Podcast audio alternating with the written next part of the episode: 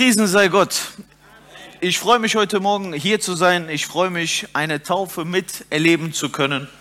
Und es ist für mich wirklich immer sehr erfreulich, wenn ich daran denke, wie die Engel im Himmel loben und feiern, dass ein Mensch sich entschlossen hat, entschieden ist, Jesus nachzufolgen und das auch als Bekenntnis öffentlich zu tun.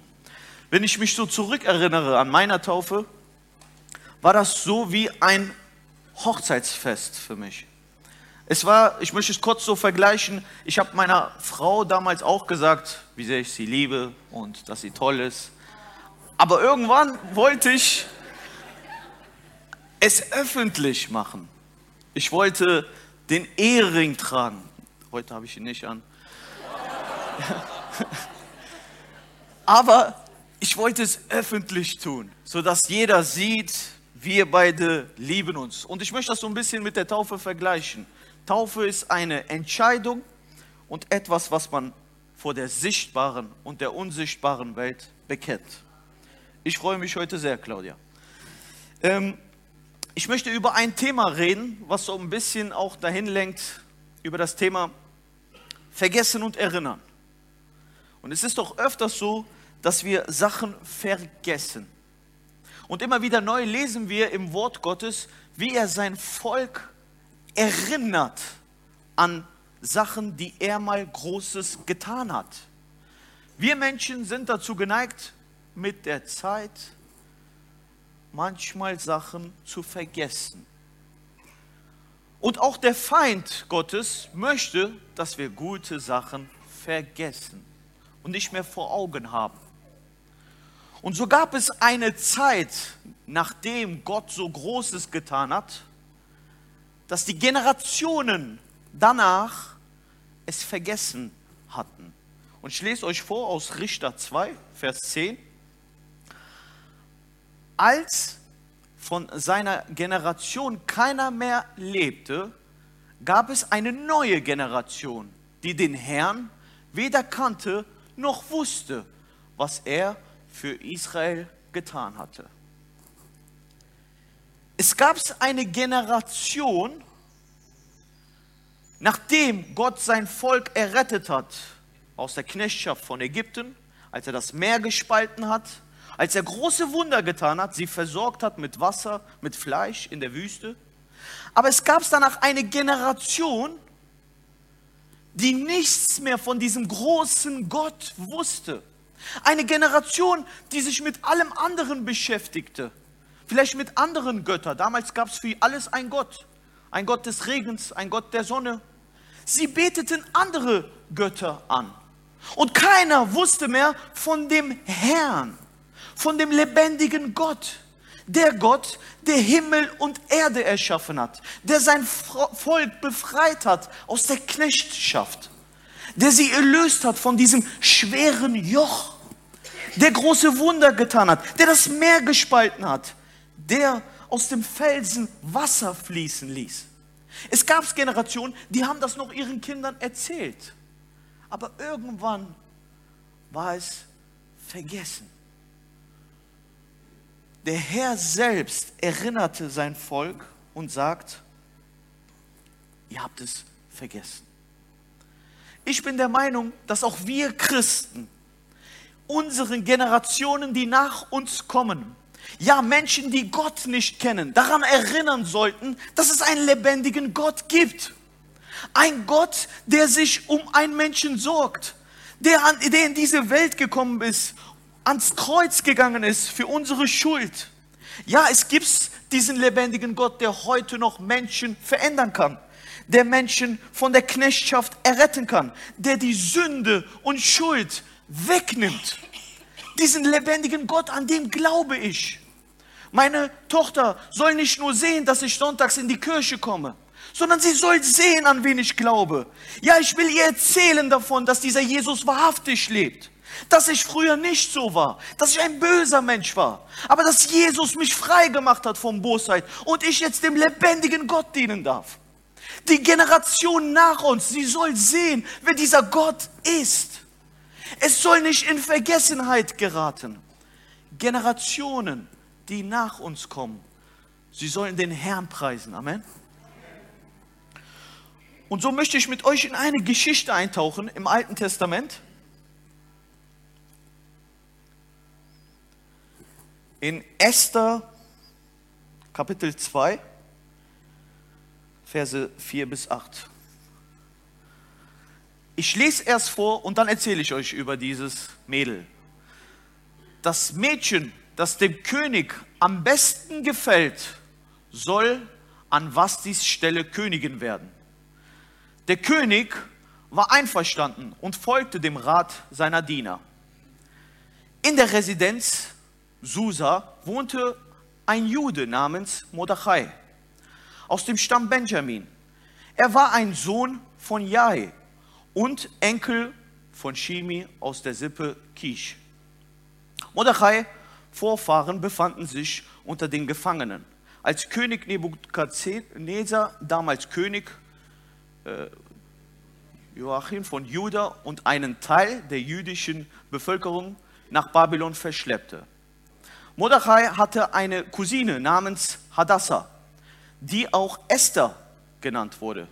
Ihre Eltern lebten nicht mehr, deshalb bate Mordechai sie als Pflegetochter angenommen. Sie war sehr schön und ihre Gestalt war besonders anmutig. Als nun der Erlass des Königs verkündet wurde, brachte man viele Mädchen in die Residenz Susa, wo Hegai sich um sie kümmerte, der die Verantwortung für den königlichen Harem hatte. Auch Esther war unter ihnen. 17. Der König gewann Esthers, Esther lieber als jede andere Frau. In seinen Augen stellte sie alle anderen Mädchen weit in den Schatten. Darum setzte er ihr das königliche Diadem auf und erwandte sie an was die Stelle zur Königin. Bis hierhin. Wir tauchen ein in diese Geschichte zur damaligen Zeit, wo Israel unter dem König Xerxes war. Ich möchte nicht zu tief in die Theologie oder Geschichte eintauchen, aber ich möchte euch vor Augen führen, es war eine Zeit, als das Volk Gottes wieder verfolgt wurde und unterdrückt wurde. Und schon zur damaligen Zeit gab es das Volk Gottes Israel, was eine lange Zeit lang kein Wirken Gottes mehr erlebt hat. Nicht mehr wusste, wo ist dieser Gott? Was hat er vor mit uns? Sollen, wie lange sollen wir noch hier bleiben? Und es wird berichtet in Esther von dieses jüdische Mädchen, das elternlos aufgewachsen ist, mit seinem Onkel Mordechai, der sie als Tochter aufnahm. Und dieses Mädchen wuchs jüdisch auf. Sie wusste von dem Gott Israels. Und es kam der Tag, an dem der König Xerxes, der nicht den Herrn kannte, eine Art Bachelor gemacht hat. Ja, kennt ihr Bachelor? Das gab es schon früher. Er durfte sich eine Frau aussuchen. Und die letzte Rose bekam Esther. Esther, dieses jüdische Mädchen, es bekam die letzte Rose und sie durfte Königin werden. Sie durfte Königin werden von einem König, der nicht ein König von Israel war, der nicht den Herrn kannte. Und das, und das, das Spektakuläre ist an dieser Geschichte, dass Esther sich noch nicht geoutet hatte. Sie hat nicht gesagt, wer sie war. Sie hat nicht gesagt, woher sie kam. Sie hat dem König noch nicht davon erzählt, dass sie eine Jüdin ist. Tag und Nacht stand sie auf in diesem Königreich, was nicht den Gott Israels anbetete, was nicht äh, sein Herz den Herrn widmete. Und sie nahm dort die Kulturen und die Angewohnheiten an. Stellt euch mal vor, wie dieses Esther dort ist und es ihr einfach nur gut geht. Sie lässt sich bewirten, es schmeckt ihr alles. Ihr wird alles zu Füßen getragen. Ihr geht es einfach gut und sie ruht sich auf ihre Lorbeeren aus. Sie ist Königin. Aber es kam der Tag, an dem eine große Not kam. Es kam der Tag, wo die Juden ausgerottet werden sollten. Es kam der Tag, wo der Feind kam und sagte, die müssen sterben. Das Volk Gottes, es ist mir zuwider. Und wisst ihr, was Esther getan hat? Esther musste sich jetzt entscheiden. Was tue ich? Hat sie vergessen, wo sie herkommt? Hat sie vergessen, wer sie ist? Hat sie vergessen, was ihr Ziel ist? Und ich möchte auch dich heute fragen, hast du vergessen, wer du bist? Weißt du und erinnerst du dich daran, dass du eine Tochter und ein Sohn vom König bist? Ist dir bewusst, welche Stellung du hast und woher du kommst? Weißt du, von wo Gott dich rausgeholt hat? Esther, sie müsste über das alles nochmal nachdenken, als diese Situation kam, in dem sie verfolgt wurde. Wer war sie vorher? Elternlos aufgewachsen. Keine Perspektive. Doch Gott hat sie nie im Stich gelassen. Er gab ihr ihren Onkel, der sie wie ein Vater erzog. Und wisst ihr, manchmal bringt Gott so Kleinigkeiten vor Augen. Manchmal bringt Gott, wenn wir jammern und meckern, uns vor Augen, dass es nicht wahr ist, an was wir glauben. Manchmal jammer und meckere ich und sage, Gott, wo bist du? Und Gott erinnert mich und sagt, Jan, du denkst an, glaubst an Lügen. Die Wahrheit ist, ich war immer da. Die Wahrheit ist, sei mal dankbar, Jan dass du nicht äh, irgendwo anders aufgewachsen bist, dass dir nicht noch Schlimmeres widerfahren ist, dass ich nicht zugelassen habe, dass du noch schlimmer fällst. Gott, er lässt dich nicht im Stich und hat es nie getan. Er kennt dich seit deiner Geburt. Er hat gesehen, wie du die ersten Schritte gegangen bist. Und er möchte auch noch deine letzten sehen. Er ist treu, Amen. Und weil er treu ist, dürfen wir auf ihn vertrauen. Wir sind öfters untreu. Doch Gott, er bleibt treu, weil er dich liebt. Wisst ihr, wenn, wenn, wenn meine Frau mir Untreue zeigen würde, ich weiß nicht, ob ich ihr noch vergeben könnte. Ich bin ehrlich mit euch. Sollten wir. Aber ich weiß nicht, ob ich es tun könnte. Wie oft habe ich Gott die Untreue gezeigt? Wie oft habe ich andere Götter angebetet? Und wie oft hat Gott mir gesagt, Jan, ich liebe dich trotzdem komm zurück zu mir. Gott, er macht dir dieses Liebesangebot heute und sage dir, erinnere dich zurück. Erinnere dich zurück an das, was ich getan habe für dich. Mein Opfer am Kreuz war nicht einfach so, sondern am Kreuz habe ich an dich gedacht. Nicht nur an die ganze Welt, sondern an dich. Jesus Christus ist für dich gestorben. Er hat sein Blut für dich vergossen. Für welche Sünden? Die du früher gemacht hast? Nein, die du auch noch tun wirst. Und die du gerade tust.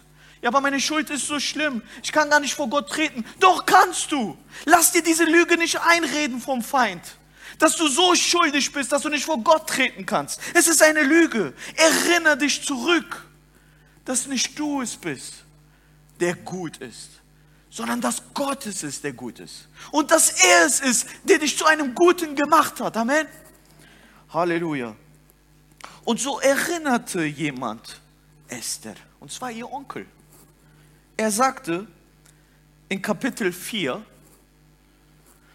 in Verse 11 bis 14, Esther Kapitel 4, wir lesen, was der Onkel zu Esther sagt.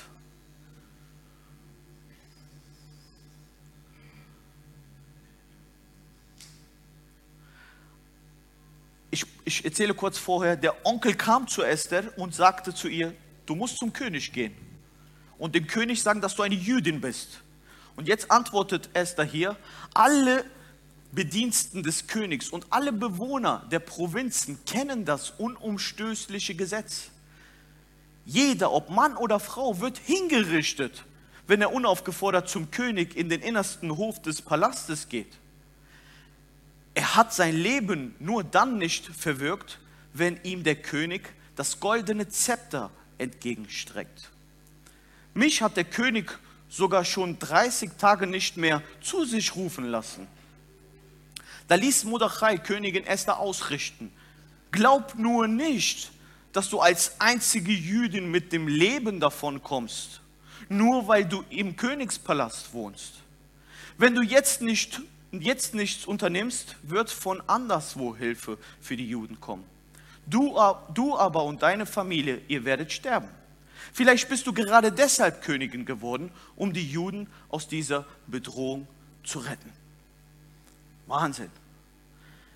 Hier sagt der Onkel nicht, boah, wir werden gerade hier alle verfolgt.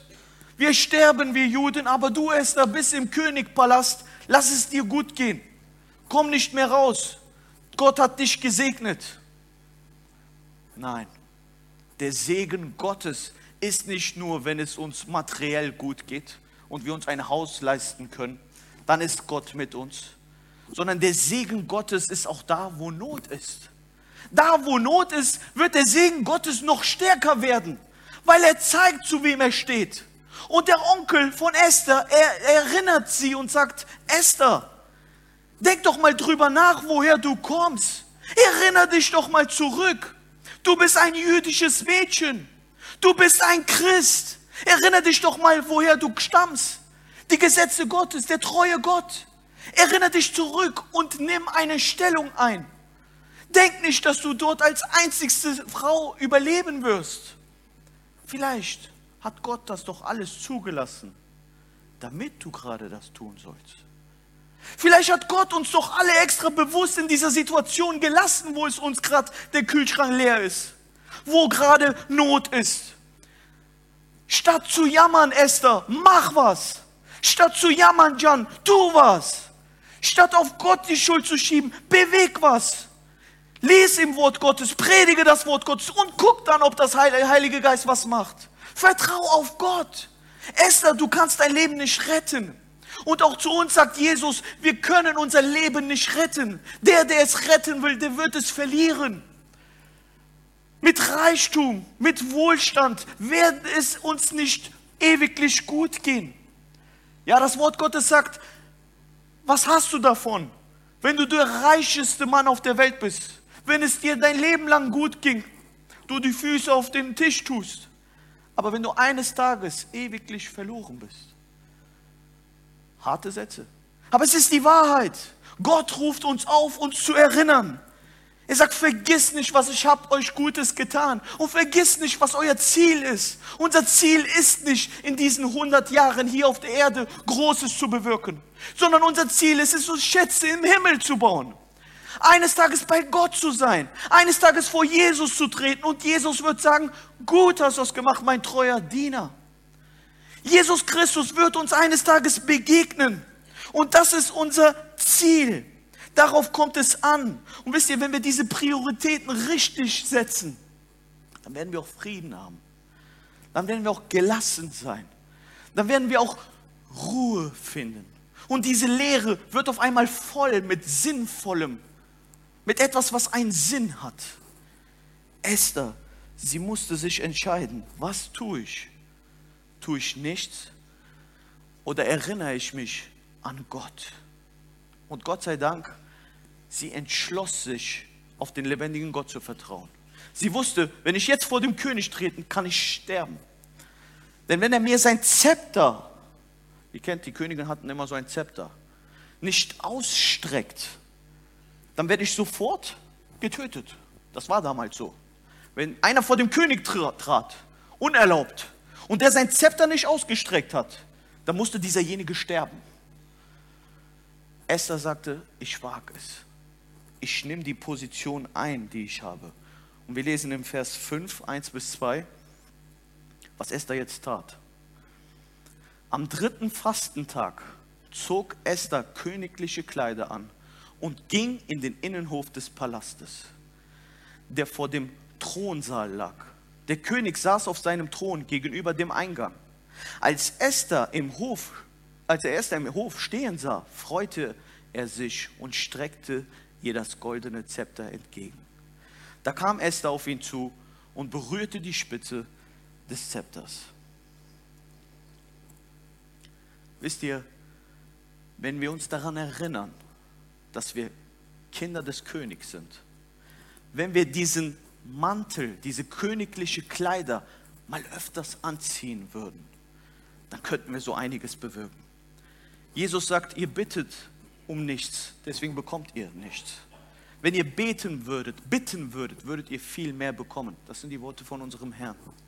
Wenn wir diese königliche Kleider anziehen würden, wie Esther es tat. Sie war bestimmt dort, ja, mit Pyjama, hat es sich gut gehen lassen. Aber irgendwann verstand sie, ich muss was tun. Ich bin Königin, ich nutze das jetzt aus. Nutz deine Situation aus. Zieh diesen königlichen Mantel an. Jesus Christus ist der König aller Könige. Und wenn du sein Kind bist, dann bist du ein Königskind. Und wenn du dich daran zurückerinnerst, dann ergreife diesen königlichen Mantel, zieh ihn an, Geh vor dem Thron Gottes, knie dich hin vor Jesus und sag, ja, ich berühre jetzt dein Zepter. Streck ihn mir aus. Ich möchte deine Gegenwart neu spüren. Ich möchte sehen, dass du mir, mich begnadigst. Ich möchte es erleben. Sie hatte Angst vor dieser Begegnung mit dem König. Und vielleicht hast auch du Angst, dem König aller Königen zu begegnen. Jesus Christus ist sein Name. Aber ich möchte heute zurufen. Jesus ist nicht gekommen, sagt er, um zu verurteilen. Er wird nicht mit dem Finger auf dich zeigen und sagen, du bist schlecht, sondern Jesus Christus ist gekommen, um zu erretten und um zu vergeben. Er ist gekommen, um seine Gnade, sein Zepter auszustrecken heute und zu sagen, komm. Wisst ihr, das, das, das Grandiose an dieser Geschichte ist, Esther sieht jetzt, streckt er den Zepter aus oder nicht?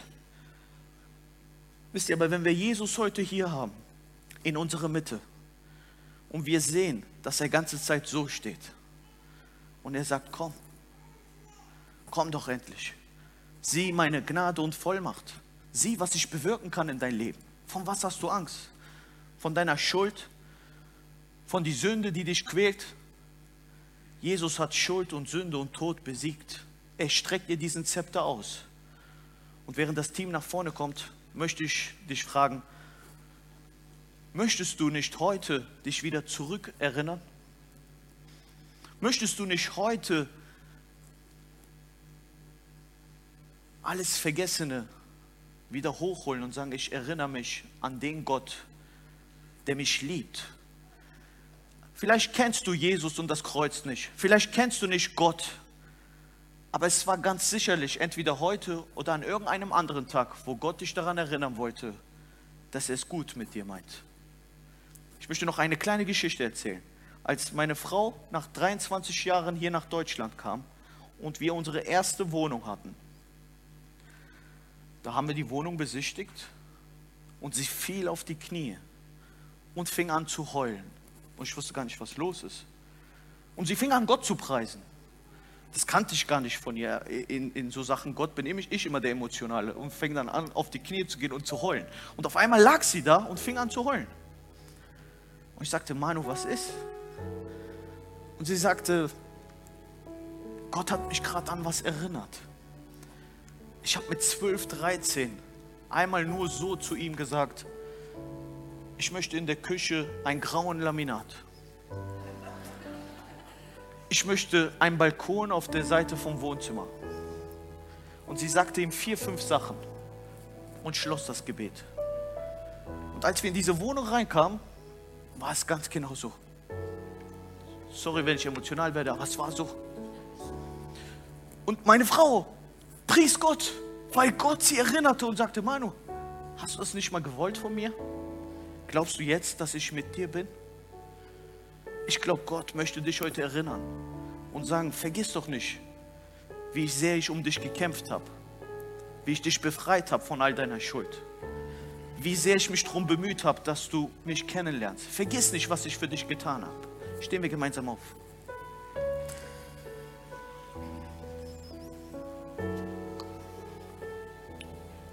Ja, ich möchte heute, dass auch in dieser Taufe, auch du, Claudia, sollst dich dein Leben lang erinnern, dass du diesem Bündnis hier mit Gott öffentlich eingegangen bist. Erinner dich immer dran. Denn das, was wir in dem Herrn tun, das gerät auch in ewiglich nicht in Vergessenheit. Das, was wir hier zusammenbinden, wird auch in, in Gottes Herrlichkeit zusammengebunden sein. Ich möchte dich fragen heute,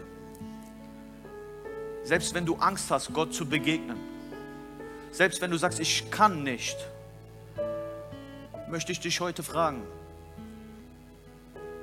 erlaubst du Gott, dass er dir zeigt, wie gut er ist?